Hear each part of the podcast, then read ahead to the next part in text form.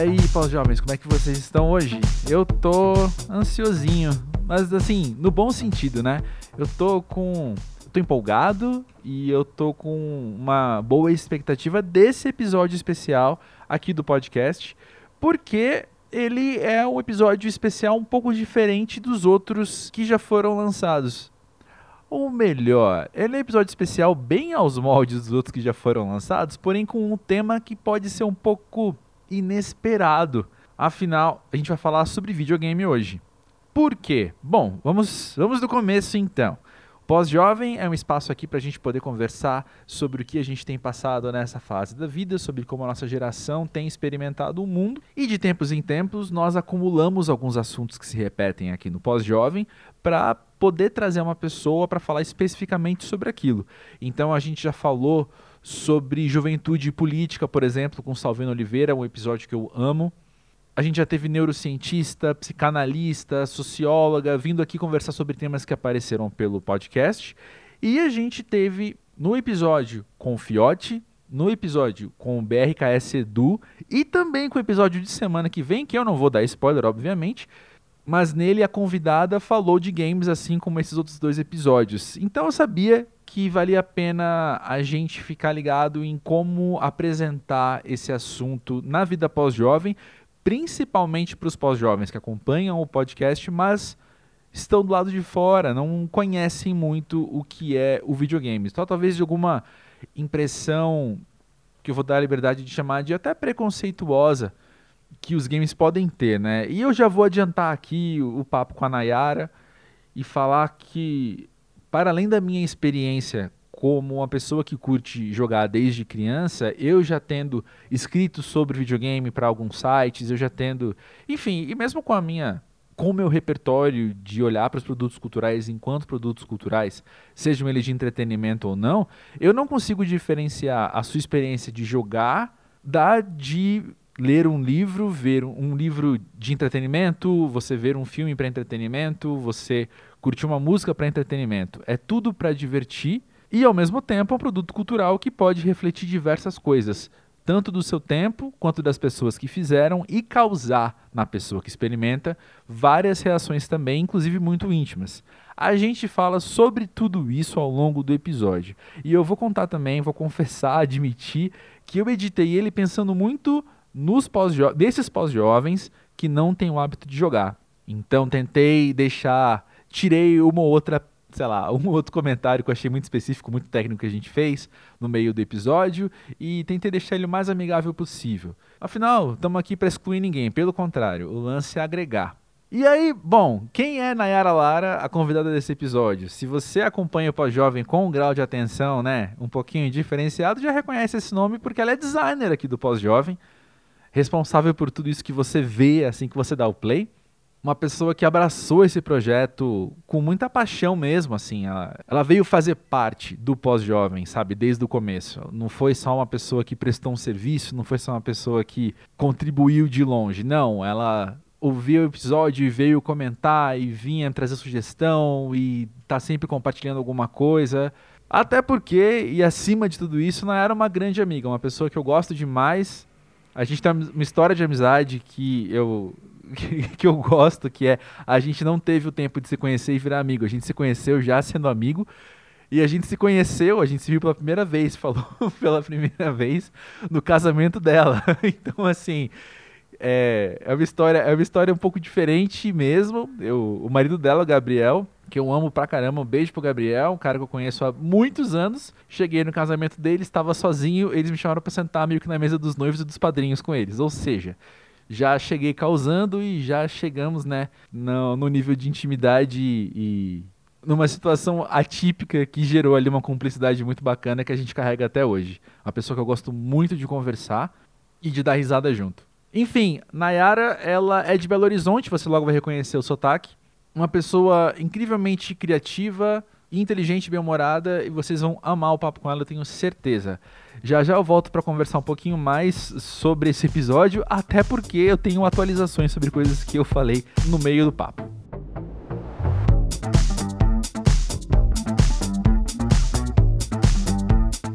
E aí, Nayara, conta pra gente, pra você o que quer ser pós-jovem.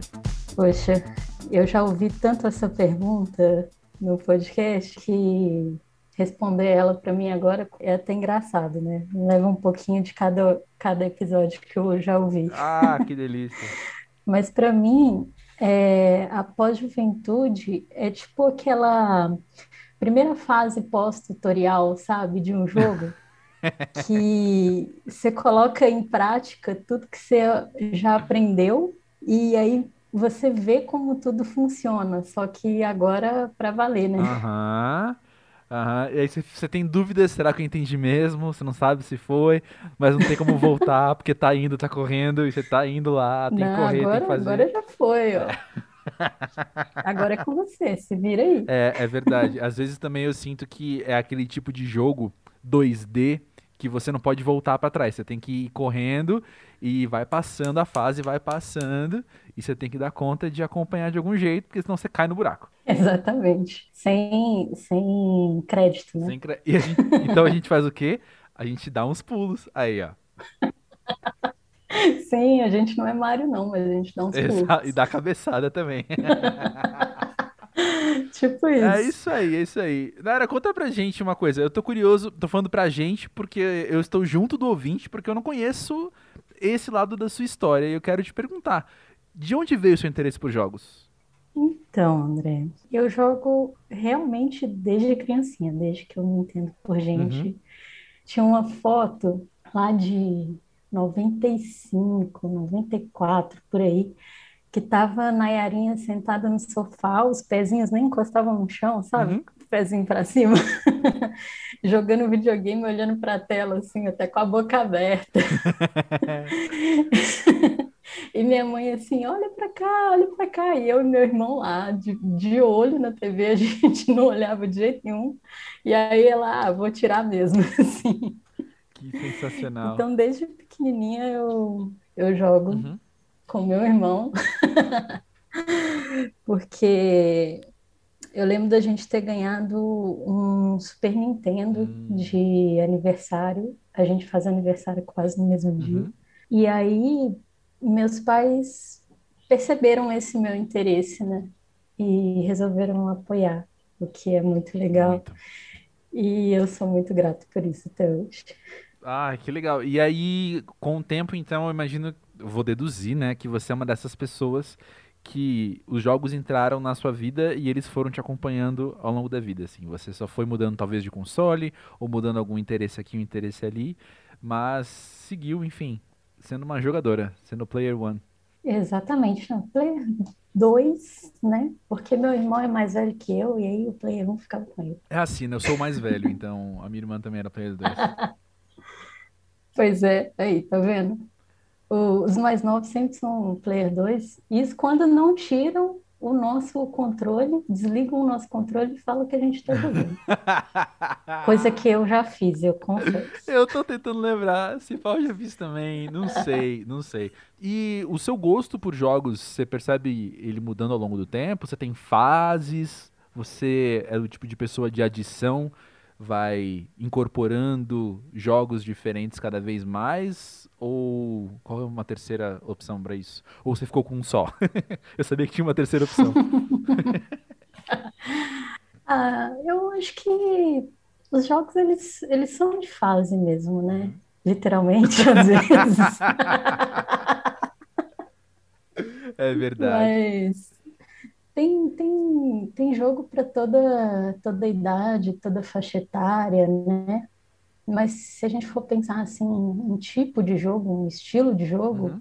o RPG sempre teve um espaço maior no meu coração. Hum, você consegue dizer por quê? Sabe dizer o que, que você mais gosta nisso? Eu acho que não, não, não tem explicação, viu? Gosto, gosto é gosto, né? Eu perguntei, na verdade, É. porque vai que você sabia dizer, mas Vai não que, precisa né? justificar tanto. Não, você tem uma mas é- predileção, é isso, né? né? Mas é engraçado porque assim, é, RPG é uma coisa muito de história, né? Uhum. E, e eu, eu lembro quando eu era bem mais nova, e mesmo assim eu gostava de RPG, sem saber, assim, sem entender uma letra do que estava acontecendo. Mas eu- mesmo assim eu gostava muito de jogar. Fui até aprendendo, porque naquela época não tinha, olha só, eu velha, né? Naquela velha não, época... pós-jovem. pós-jovem. Não, não tinha muitos jogos em português, na verdade não tinha nenhum jogo em português, né? uhum, né? Uhum. E isso foi legal que até contribuiu para o meu aprendizado. É verdade, é verdade. Por eu gostar muito das histórias e eu tentar entender, correr atrás, é, encher o saco do meu irmão, que já fazia cursinho de inglês naquela época, né? Fazia, ah, vem aqui me contar o que está acontecendo. Sensacional, sensacional. Pois é, eu, eu acho que eu, eu tive a mesma a mesma o mesmo movimento assim. Eu lembro de ter 12 anos, foi quando eu ganhei o 64. Eu tava muito curioso já para aprender inglês e para entender, ou melhor, não era só o fato de aprender inglês, era de entender o que estava na minha frente mesmo, né? Meu envolvimento com o 64 foi muito grande. Foi meu terceiro videogame. Eu tive, eu que sou mais pós-jovem que você na era, eu comecei sem contar o Atari da família, vou chamar assim, eu tive um Phantom System, que eu não sei quem mais da classe média aí vai se lembrar, que era a versão da Gradiente pro primeiro Nintendo, versão uhum. brasileira. Uhum. Da, do primeiro sim, Nintendo, sim. e aí eu tive um Super, um Super NES igual você, e aí o 64. Nintendo mesmo. Eu só fui ter outros consoles, outras famílias de consoles mais, mais tarde na vida, né? Mas eu lembro, assim, que eu acho que até o Zelda, o Ocarina of Time, eu não tava muito ligado na história. Eu queria passar de fase e acabou, assim, sabe? E aí com o Zelda eu acho que foi muito forte para mim. Porque, até porque eu tinha, por exemplo, o, o Mario, o Super Mario do 64, que era tipo, tá, a princesa tá lá raptada e você vai pegar a princesa, ponto. E aí quando eu fui jogar o Zelda, era tipo, nossa, tem toda uma mitologia, toda uma linha narrativa de fato, que a ordem dos fatores Sim. importam, e isso para mim acho que foi o primeiro contato que eu tive assim com uma forte história no jogo foi no Zelda. Ah, eu, eu lembro disso muito com Final Fantasy VII. Hum. Diferente de você, eu não, não fui 100% Nintendo. Uh -huh. Eu pulei do Super Nintendo para o PlayStation. Joguei muito Final Fantasy VII e é um jogo que até hoje me marca muito gosto muito da história, que foi quando eu já comecei a conseguir me envolver um pouco mais, entender um pouco mais o que estava acontecendo. Uhum. E aí a gente vê essa parte maravilhosa do RPG, né? pois é, pois é. E no meu perfil de jogador hoje, ele é muito esquizofrênico, eu acho, assim. Porque Entendo. eu tenho predileções muito específicas para cada console, para cada plataforma, assim. Por exemplo, eu no computador, desde dali 13, 14 anos, talvez. É, 13 anos. Eu jogo muito, muito, muito construção, simulação, assim, sabe? Desde o primeiro SimCity, que era meu. Primeiro não, já era o SimCity 2000, enfim. Desde o meu primeiro SimCity, né? Que foi o 2000. Um jogo que minha mãe adora, inclusive. Então, quando eu descobri que eu podia controlar as coisas naquele nível de detalhamento, eu acho que uma pessoa controladora, tudo que ela mais quer na vida é poder fazer isso. E aí eu podia construir uma cidade inteira, cara. E aí foi do o SimCity, o Roller Coaster Tycoon, que é a mesma coisa com parque de diversões.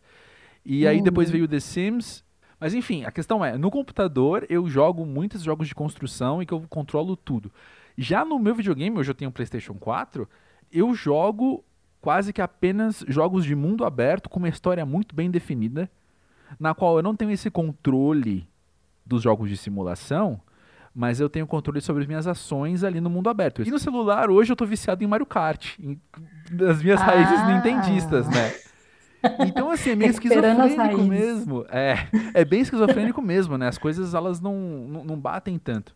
Mas eu quero voltar essa, ao que eu acabei de falar do jogo de mundo aberto, porque nesse lance da história eu tive uma experiência que eu acho que faz até parte da motivação de criar esse episódio hoje aqui do Pós-Jovem, assim, que é porque eu sei o impacto que uma história no videogame pode ter, que eu tive com o segundo Red Dead Redemption.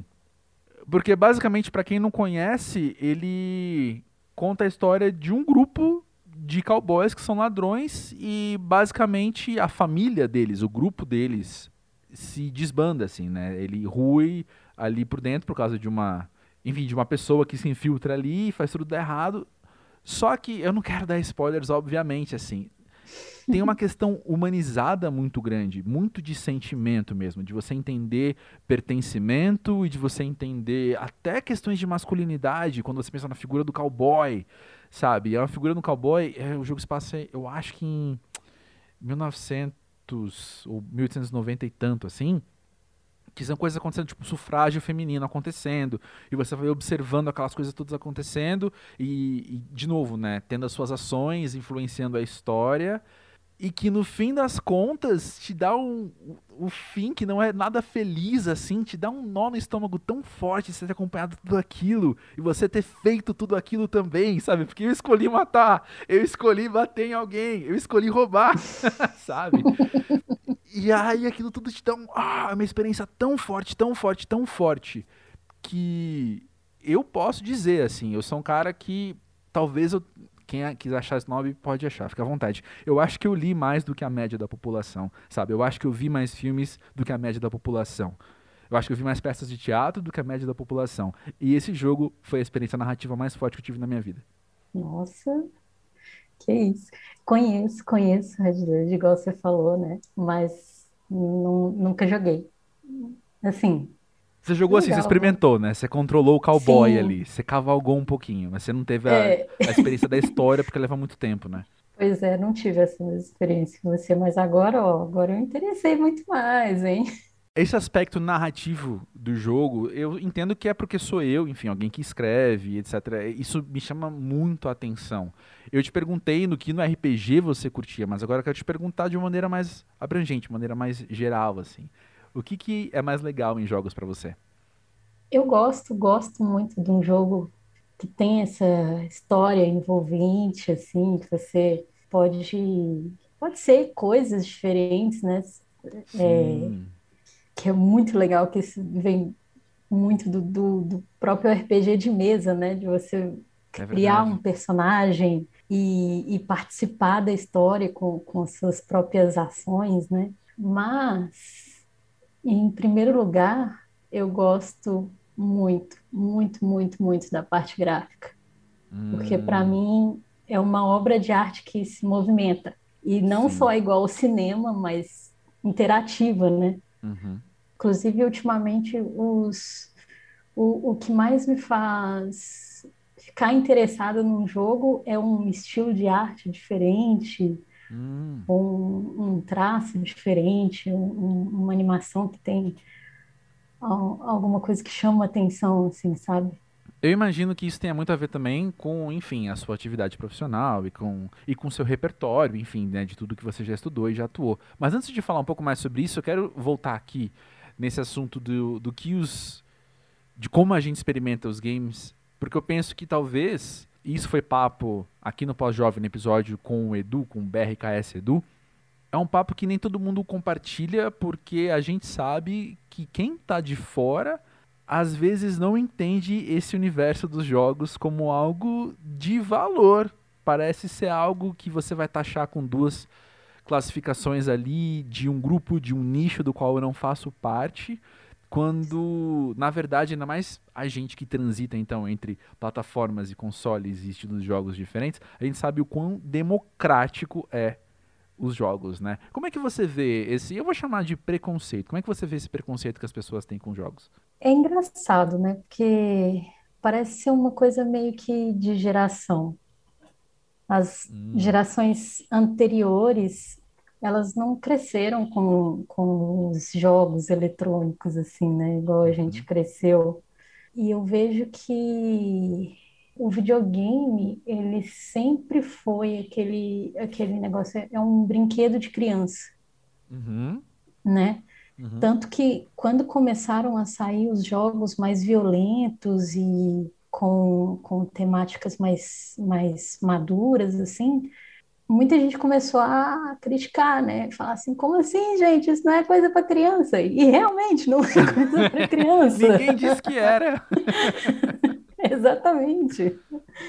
E, e, tem esse choque muito grande, né? Porque eu, eu, acredito que a nossa geração, aí já, já me colocando como pós-jovem há men menos tempo que você, mas chamando para junto dessa geração também, a gente já cresceu jogando em console, né? Uhum. A gente ficou muito acostumado àquele negócio de que jogo é no console, videogame é no console só. E atualmente a gente vê essa geração mais nova é, jogando em, no, em mobile, né? Sim. Jogando em tablet, sim. jogando em celular. E como que isso, inclusive, deixou muito mais acessível, né? Porque você Até porque tem um gratuitos, console... né? Exatamente. Mas assim, você ter um console ou você ter um computador bom para rodar jogos, hum, não é muito fácil aqui no Brasil, né? Pois é, nem me fale. e celular, querendo ou não, hoje em dia tem quase todo mundo, né? Quase todo mundo tem celular. Uhum. E aí você tem, igual você falou, várias opções de jogos gratuitos no celular, que são jogos muito bons e que a nossa geração tem um preconceito enorme porque acha que jogo de celular não é jogo suficiente.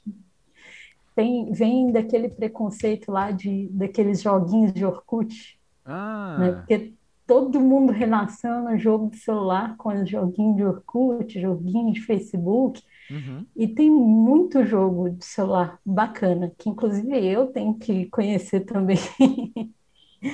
Mas tem muita coisa legal. Cada geração tem os prós e os contras, né? A geração mais nova, ela tem muita dificuldade de consumir os jogos das gerações mais antigas, porque a gente tinha a questão da limitação tecnológica, né? Uhum. Então você vê aquele, comparando, por exemplo, um Super Mario uhum. com um jogo, sei lá, um jogo cyberpunk.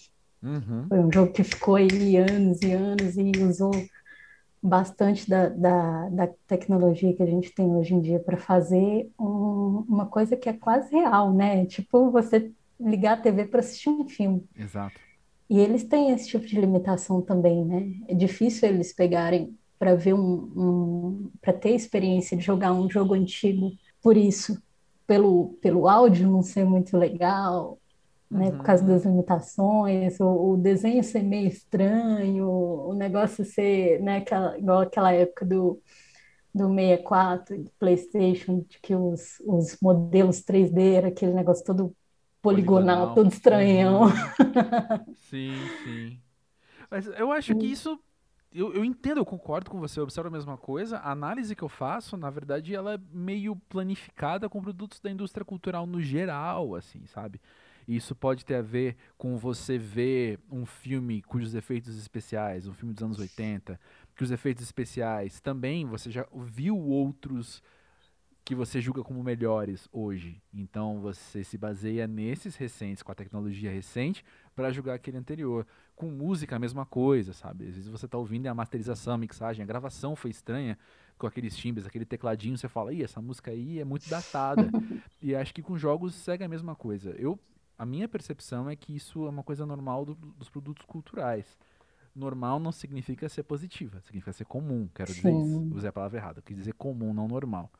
E do, quanto ao preconceito dos consoles, do, ou melhor, de quem tem console falar ah, jogo celular não é jogo, blá blá blá, aí a minha leitura, particularmente, vem de um elitismo. Vem de eu querer falar, eu que tenho poder aquisitivo, ou que não tenho, mas me virei para ter alguma coisa, eu agora vou olhar e falar, peraí, como assim? Você, o celular que você usa para acessar redes sociais, agora você quer jogar nele sem gastar nenhum dinheiro depois de tudo que eu passei?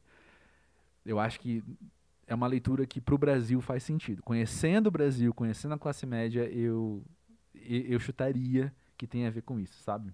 Mas um preconceito que me chama muito a atenção, justamente que vem até da mesma pessoa que falou isso, falaria esse mesmo preconceito, é a questão de jogos ser um entretenimento improdutivo, sabe? Se eu estou jogando, eu não estou produzindo.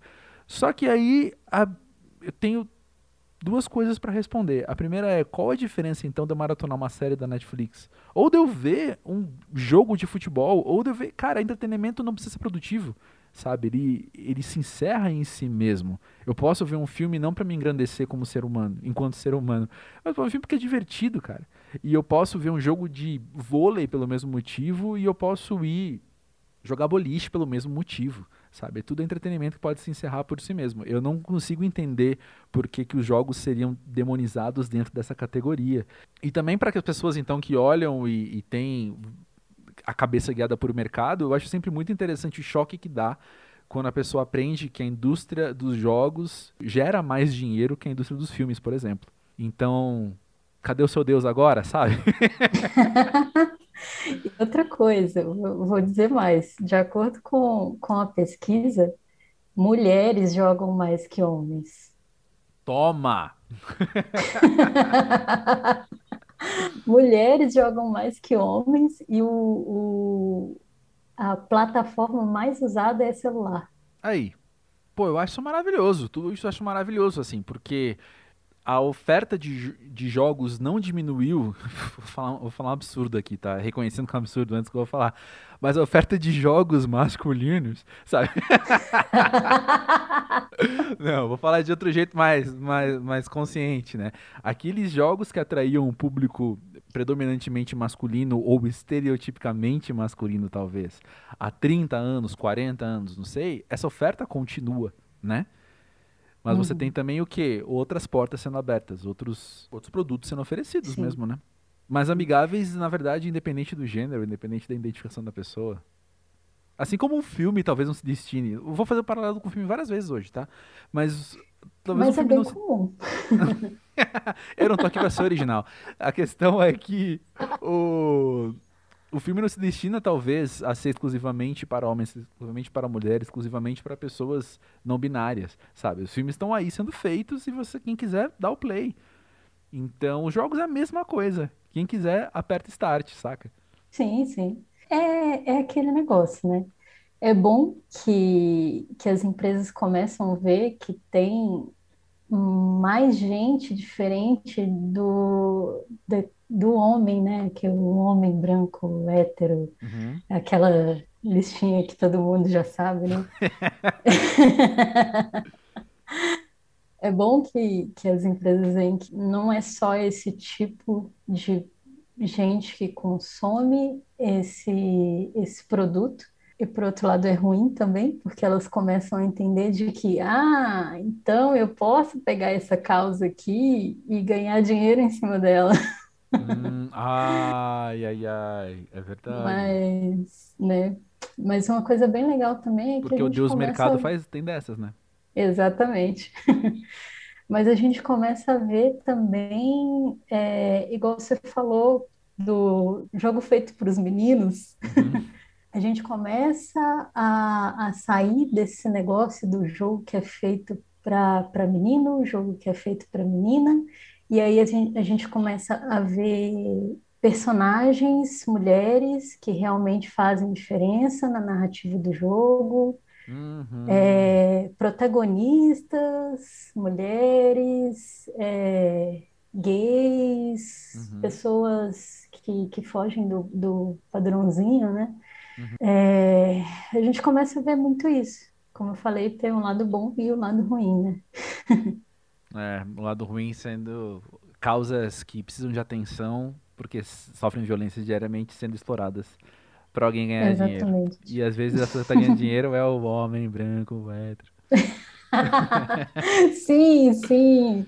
É, é, a, a gente ainda vê bastante, né? Isso do, do homem branco, cis, hétero, classe alta, uhum, fazendo uhum. um jogo para vender, né? Uhum. Usando a, uma causa né, de minorias. Uhum. E aí aquele jogo tem aquele boom de que, nossa, é um, um jogo que fala sobre uma mulher forte que vai salvar o namorado, uhum. o amigo, sei lá o quê, né? E aí você vê lá, na equipe só tem o padrãozinho. E bom, já que você citou a equipe dos jogos, conta aí como é que foi o movimento de você partir de um lugar onde você era uma pessoa que jogava e você se mover a um outro território, no qual você é uma pessoa que joga e desenvolve jogos. Pois é. é como, como eu já tinha falado, né? É, eu sempre gostei, sempre me interessei por jogos, desde que eu me entendo por gente. E eu tenho uma coisa minha que é se eu gosto de uma coisa, eu quero pegar e aprender a fazer, e entender como é feito, Uhum. é, e participar de uma certa forma daquilo, né? Cresci caminhando para isso, de, de que eu quero desenvolver jogos, eu quero participar disso. Eu me preparei para isso, né? Estudei para isso, mas eu dei de cara com essa realidade dura, que só homens brancos, héteros, cis, de classe social alta fazem jogos.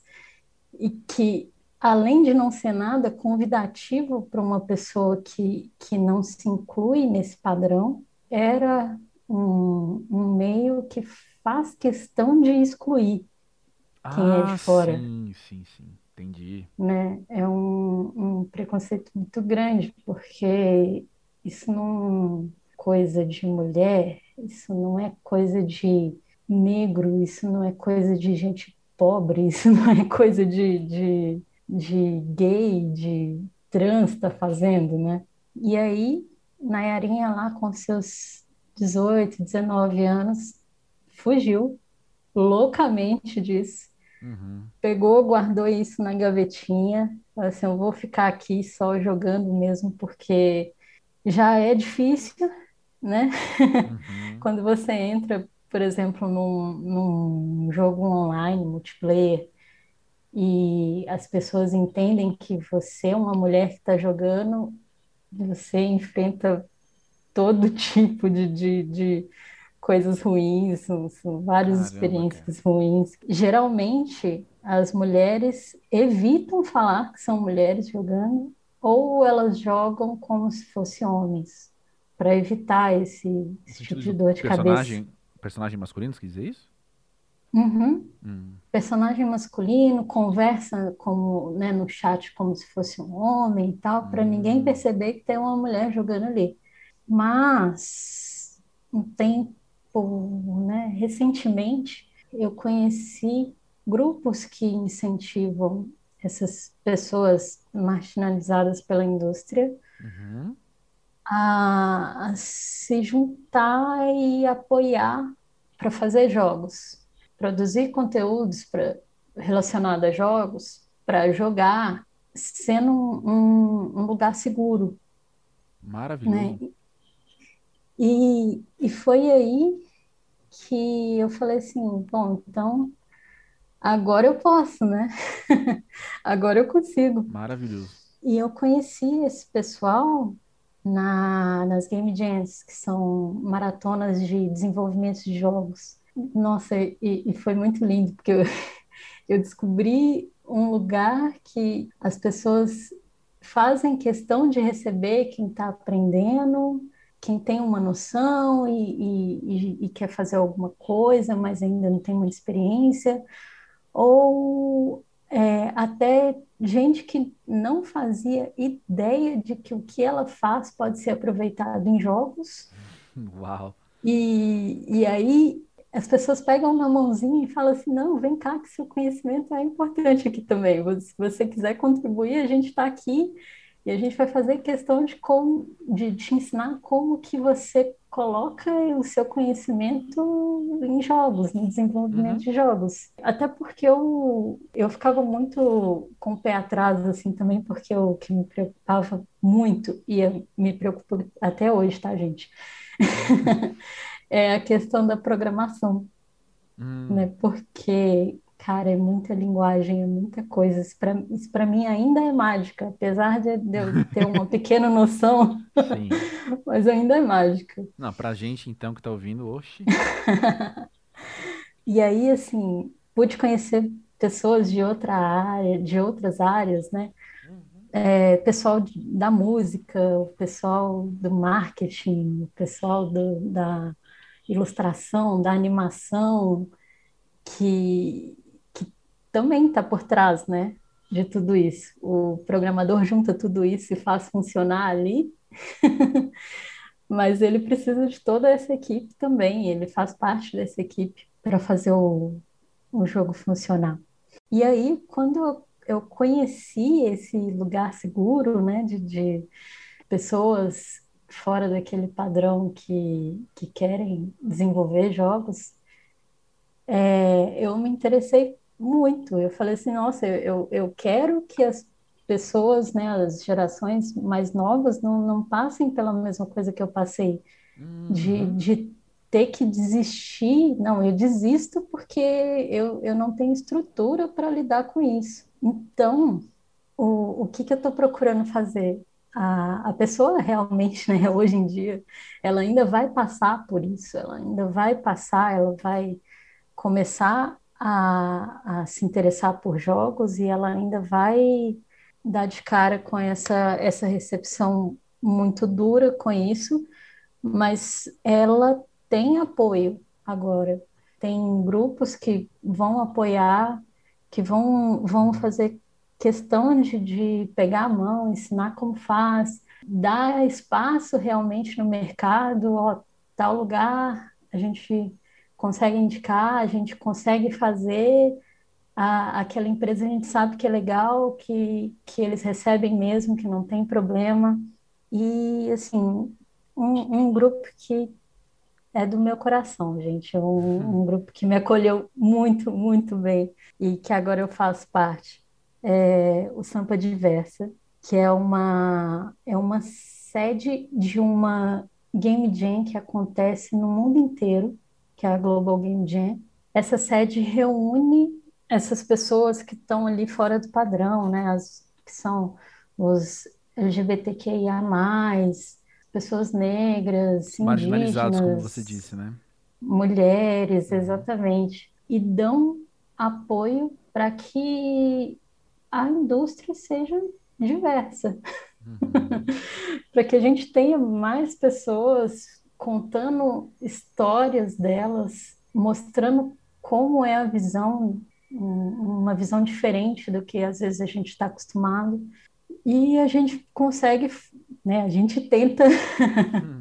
fazer um, um, um mercado diferente, né, fazer com que essas histórias elas sejam conhecidas, né, através sim, dos jogos. Sim. Pô, que lindo ver isso. Conta um pouco mais especificamente o que vocês têm desenvolvido, o que vocês têm feito? Eu lancei faz pouco tempo. Três dos meus primeiros jogos, olha Uau! só. Baita marco na vida. Não é? Foi, foi logo assim, ó. Fiquei uns 10, 15 anos, mas a hora que, que saiu também, ó, saiu um atrás do outro. eu lancei Bubble, que é um se é uma criança que está presa no pesadelo em busca de alguma coisa que ela não lembra mais. Hum. Então, seu objetivo é correr atrás disso enquanto algumas coisinhas tentam te atrapalhar. Certo. Pela cara que você tá fazendo, é tipo spoiler atrás de spoiler, então é melhor a gente ir descobrir. né? Por favor, gente. Tá, tá bom. Mas tá, então Bubble é um, um jogo de aventura. Sim. Que você vai passando as fases. Sim, Isso eu tentando um... simplificar as coisas pra quem não conhece tantos jogos. Bubble é, é uma aventura mais. É bem com cara de arcade mesmo. Uhum. Inclusive tem um, um, uma coisa que lembra bastante, né? Que é o, no final do jogo você colocar o seu, seu nome no ranking. Pois é. Com a quantidade de pontos. E aí você lembra lá daquela época que você estava no, no, no fliperama, jogando com um amiguinho e terminava, e você ficava olhando lá quem eram os melhores jogadores com, com a melhor pontuação, quem era o melhor ali do bairro. Olha, prazeres que só quem é pós-jovem viveu ou quem viu a segunda temporada de Stranger Things. É verdade. Esse foi foi o, último que a gente fez. A gente foi uma equipe de quatro pessoas e a gente teve 72 horas para fazer esse jogo. Ô, louco! É, Game Jam é assim, ó. Tem, tem algumas outras também que são um pouquinho maiores, igual a o- os outros dois jogos que também eu, eu lancei faz pouco tempo. Foi o que foi o SOS e o Chroma Key, que esses foram feitos com um mês, com um pouquinho mais de calma, né? Com uma equipe um pouquinho menorzinha, mas, Sensacional. mas que também são, são, são super bacaninhas, gente. Vale a pena conferir. Massa. E o que, que tem sido mais legal para você em realizar esses projetos? Primeiro, aprender com, com o pessoal. É Hum, muita gente de, de, de áreas diferentes e de coisas que, que eu admiro, não tem talento nenhum, mas que eu admiro muito. Ah, as pessoas que fazem música, as pessoas que, hum, que trabalham com programação, né? uhum. Trabalhando no projeto, eu consigo acompanhar um pouquinho, ver como é feito, participar do, da, da- dessa criação, né? É muito legal ter absorvido essa experiência e, ao mesmo tempo, também conhecer, conhecer outras pessoas, né? O, o, o que não, não tá, não faz parte do meu dia a dia. E isso eu penso que você tem o privilégio de ter essa experiência por trás das câmeras, por trás dos computadores, desenvolvendo, desenvolvendo os jogos, mas eu posso dizer por mim mesmo, assim, a gente tem esse benefício da sociabilidade quando a gente joga, né? A gente acaba conhecendo gente ou conhecendo melhor gente. Eu vou dar dois exemplos, um deles reconhecendo o quanto ele é até bobinho, mas eu acho que exemplifica legal, assim. Eu tenho amigos que eu fiz por causa de jogos, me metendo em fóruns de jogos, etc. E aí, com o tempo, a gente ficou amigo. Coisas que a gente, que é pós-jovem, fazia na juventude, né? Lembra quando a gente entrava em Sim. fóruns e fazia amizade? Enfim. E Ou, tem amigos que eu, que eu sou amigo até hoje, na verdade. E o outro foi agora, nessa experiência de jogar Mario Kart online nos fins de semana com os amigos, convidar os amigos e às vezes, assim, conhecidos que a gente chama de amigos, mas não são tão amigos assim. E antes e depois de jogar, tive a chance de conversar com pessoas que eu gosto, mas não tenho, né? Tipo, costume de conversar. E teve essa sociabilidade forçadinha ali, né? A gente tinha uma desculpa para bater um papo e foi super legal poder conhecer mais de alguém que eu conhecia de Twitter, saca? Conhecia de encontrar uma vez ou outra e tal. E aí a gente poder bater um papo e dar risada, mas tem esse, esse fator social que tá atrelado aos jogos, né? Que quem joga pode usufruir, né? é um quebra-gelo, né? Exato, exato. principalmente para quem tem dificuldade de, de começar um assunto, de, de, de conversar, É verdade, é verdade. ótimo, porque a pessoa está jogando ali com você e aí o assunto sobre o jogo vai vindo, você vai conversando, e aí você acaba conhecendo melhor a pessoa, né? Como você tinha comentado. E é engraçado ver isso do lado de quem desenvolve também, porque a gente coloca muito da gente no que a gente faz, né?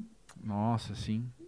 Então a gente conhece, às vezes, um- uma pessoa que você não conhecia nada antes do, daquele projeto, mas que depois que você começou a trabalhar com ela, ela trouxe tanto dela para aquele projeto que já, já é da família, já. Ah, pois é. Tem uma pesquisa que eu li há muito tempo que dizia que pessoas que trabalham juntas em trabalhos criativos estreitam seus laços mais rapidamente. É Então, verdade. faz muito sentido, assim, quando você vê que banda vira família, por exemplo, sabe? Ou uma equipe que fez um filme também, enfim. E aí, então, você fazendo esse trabalho criativo, você trazendo partes de você para aquela história, para aquele design, enfim, pro que for, pra música, né? De fato, os laços ficam mais estreitos mais rapidamente, né? Sim, a gente leva a nossa bagagem, né? Uhum. A gente cria com tudo aquilo que a gente já viveu, já aprendeu, e a gente fala daquilo que, que a gente passou, né? Uhum. Total.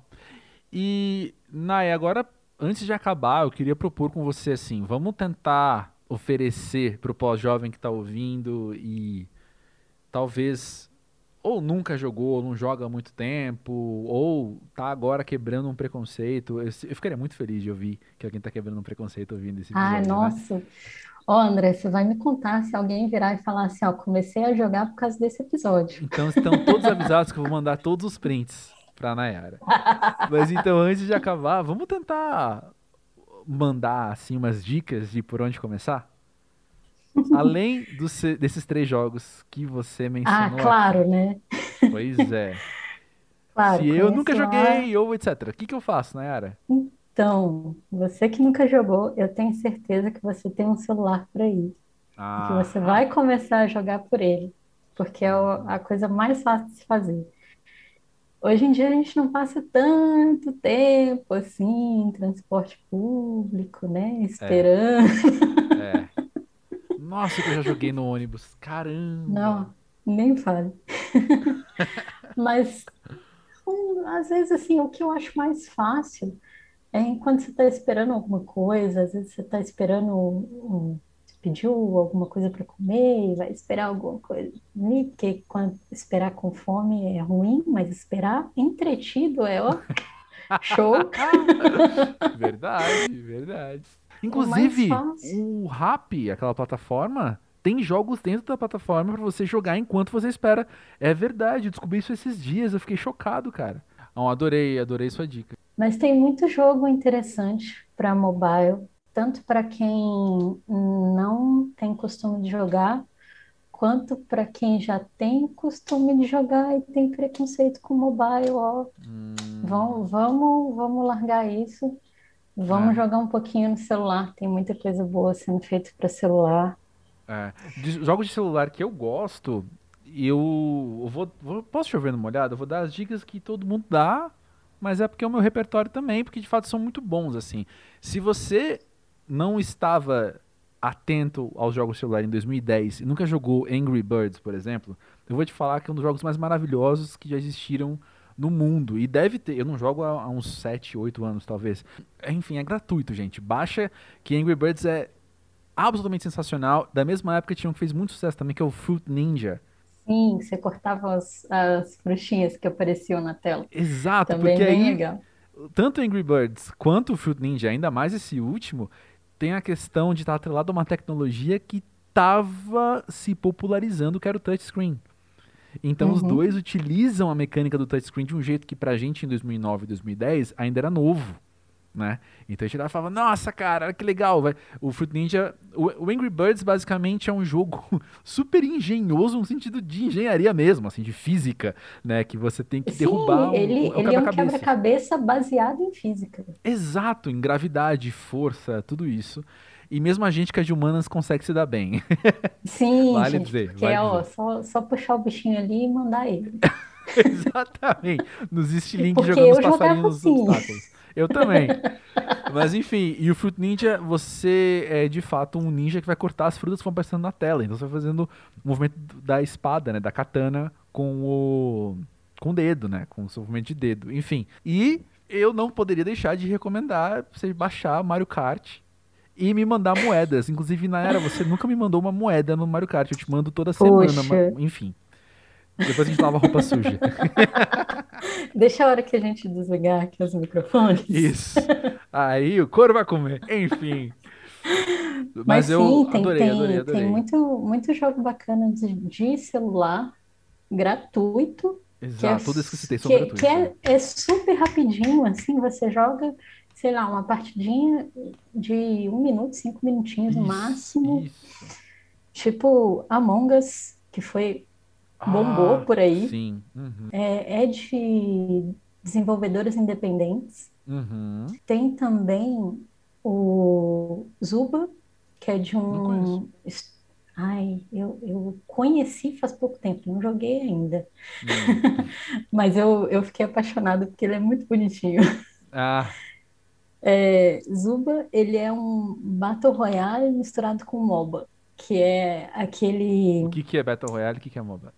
Então, Battle Royale é quando você tem aquele tanto de jogador, e aí você vai derrotando todos eles, e seu objetivo é ser o único sobrevivente. Certo. E o, o MOBA é o, o jogo de ação e estratégia em tempo real. Hum, Então, é muito bonitinho, gente. São bichinhos no zoológico que fugiram da, da, da sua, da sua gaiola e estão ali no, no, numa arena de batalha um contra o outro. É bem, bem bacaninha. massa. É. Massa. Não lembro, não lembro se eu falei, mas é de estúdio brasileiro também. Ah, não, não falou não. Ah, então, é de um estúdio Massa. brasileiro. Mais, mais motivo pra eu estar curioso agora. Eu quero, eu quero mesmo conhecer. Eu acho que aí a gente tem duas dicas já muito preciosas. Eu acho que a primeira, então, é a questão do aproveite seu celular para não gastar dinheiro e tudo que a gente falou é gratuito, pessoal. E acho que a segunda dica tá nas entrelinhas que a gente acabou de falar, que é dar uma olhada nos gêneros dos jogos, para você ver quais você se identifica mais. Né? Por exemplo, eu não tenho muita paciência para esses jogos de celular que eu preciso esperar amanhã para fazer alguma coisa. Tem gente que Sim. adora. Eu jogava Farmville no Facebook, de novo, em 2010, eu acho, né? Eu jogava. Aí você tem que esperar quatro horas pra colher os morangos, não sei. Eu hoje não tenho a menor paciência pra esperar. Uhum. Porque eu sou É. ansioso demais, né? Mas aí esse junto. gênero. É, esse gênero eu não, não quero jogar. Mas os outros, por exemplo, o Mario Kart que é corrida, que dura no máximo um minuto e meio, como você falou, é, aí é nóis. E tem jogo pra, pra, pra tudo, né? Tem uns jogos mais tranquilinhos, que, igual você falou, você, você joga ali pra, às vezes, para extravasar de alguma coisa, né? Para Uhum. para descansar a cabeça. E também tem, tem os jogos mais sérios, né? Uns, jo uns jogos para para pessoas mais maduras, pós-jovens. Que aí, nesse caso, são jogos para computadores, e mas que eles são super acessíveis, e os que eu vou citar que não são gratuitos, eles têm um preço bem legal, Boa. que é o Gris, que conta uma história de uma, uma jovem lidando com uma experiência dolo- dolorosa. Você vê a jornada dela de evolução emocional, sabe? Hum, Já um, um jogo realmente fugindo no- do daquele, né? Para quem fala que jogo é de criança, é. o, esses jogos são, são mais sérios, assim, né? Para provar que, olha só, gente, videogame não é só para criança.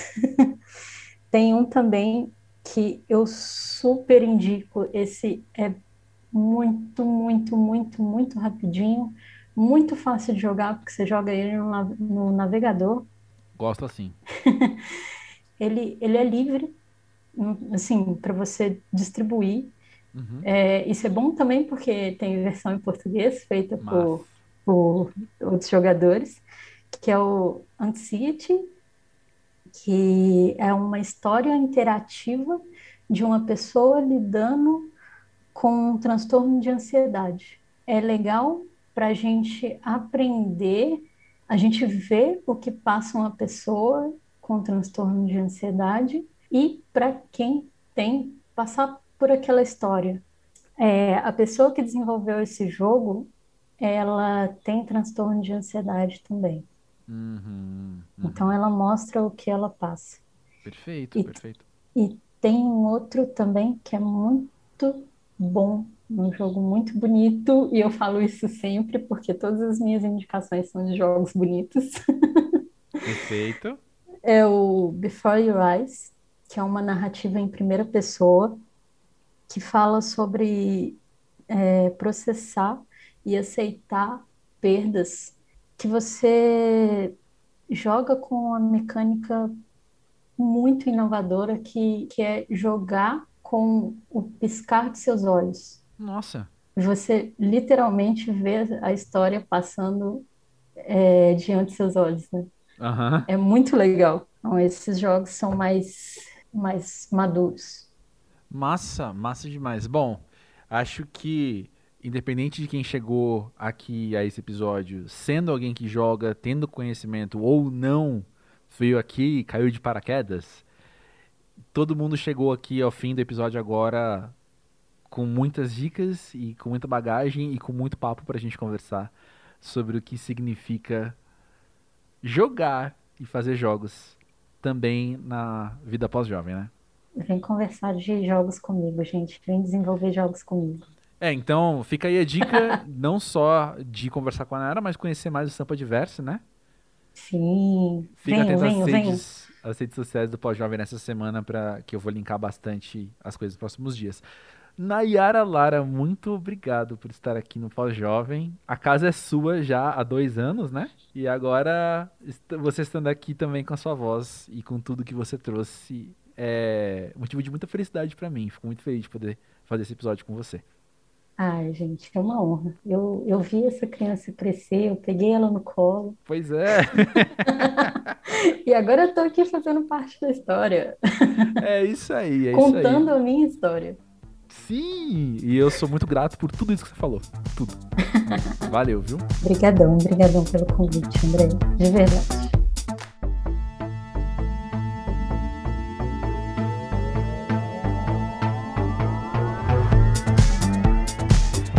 É isso aí então, pós-jovens. Deixa eu contar pra vocês que depois de conversar com a Nayara, nesse meio tempo entre a gravação e o lançamento, eu fui atrás dos jogos que eu comentei, né? O Angry Birds e o Fruit Ninja. E se você, não sei, eu fico pensando que pode- essas duas indicações podem até ter causado riso nas pessoas, até por serem jogos antigos ou por serem jogos, vai, populares demais, entre aspas, básicos, assim. Mas enfim, é o meu repertório e dicas que eu, que eu de fato confio, assim. Mas eu fui procurar o Angry Birds original e ele não tem mais. O que tem agora é o Angry Birds 2, que eu baixei e ele é divertido, a mecânica é muito parecida tal, mas ó, não é a mesma coisa. Ele é muito mais focado em de fato você é, comprar, gastar seu dinheiro. Ele é- o download é gratuito, você pode jogar ele gratuitamente, mas aí tem aquelas coisas. Se você quiser não sei o que lá, você tem que pagar e tal. Isso me desanima um pouco. E o Fruit Ninja eu baixei e é mais ou menos a mesma coisa também. Tem uma coisinha ou outra a mais hoje em dia, mas dá pra ignorar e jogar do, do jeito que tava antes. E me diverti, fiz umas, umas cagadas, dei risada na minha cara, de umas, dos erros que eu fiz, enfim. Gosto, gosto de dar risada nesse contexto. Mas é, eu acho que retomando todo o papo da introdução desse episódio e pra concluir mesmo, resumindo muito, né? Eu acho muito interessante a pessoa que fala eu não gosto de videogame, porque sempre me soa como alguém falar eu não gosto de cinema, eu não gosto de teatro, eu não gosto de livros, eu não gosto de música. Não, peraí. Você talvez não tenha encontrado alguma que te interessa mais, né? E poxa, só isso que a gente falou, a gente falou aqui no meio de corrida, a gente falou de aventura, a gente falou de quebra-cabeças, construção, simulação, gerenciamento, RPG, Battle Royale. Olha só quanta, quantas variedades tem, a oferta é muito grande.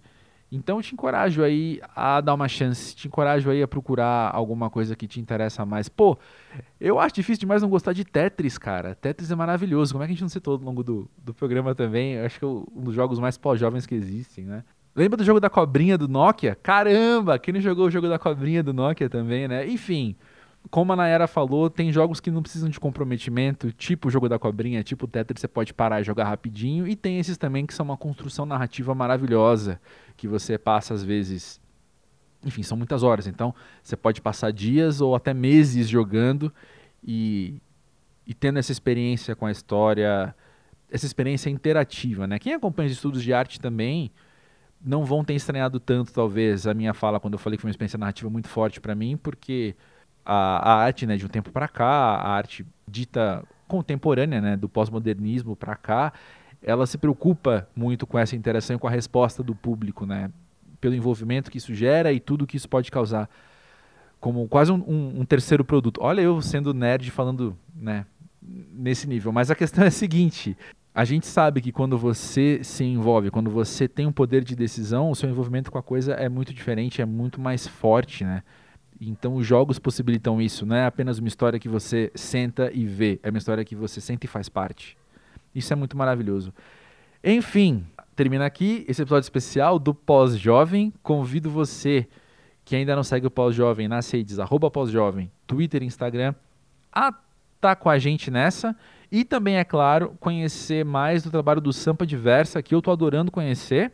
Que legal ver gente fazendo coisas bacanas com um propósito desse, que é de agregar quem tá deixado de lado, né? Apoio demais, demais, demais, demais cada detalhe dessa iniciativa. Na semana que vem, na terça-feira, então, temos um episódio com uma convidada divertidíssima, no qual falamos sobre várias coisas e ali no meio, games é uma delas, mas é apenas uma delas de, sei lá, 300 que a gente fala. E semana que vem também marca o aniversário de dois anos do podcast, então fica atento que a gente vai comemorar de alguma forma. Novamente, sem spoilers. Valeu, pessoal. A gente se fala. É nóis, vamos nessa. Beijo.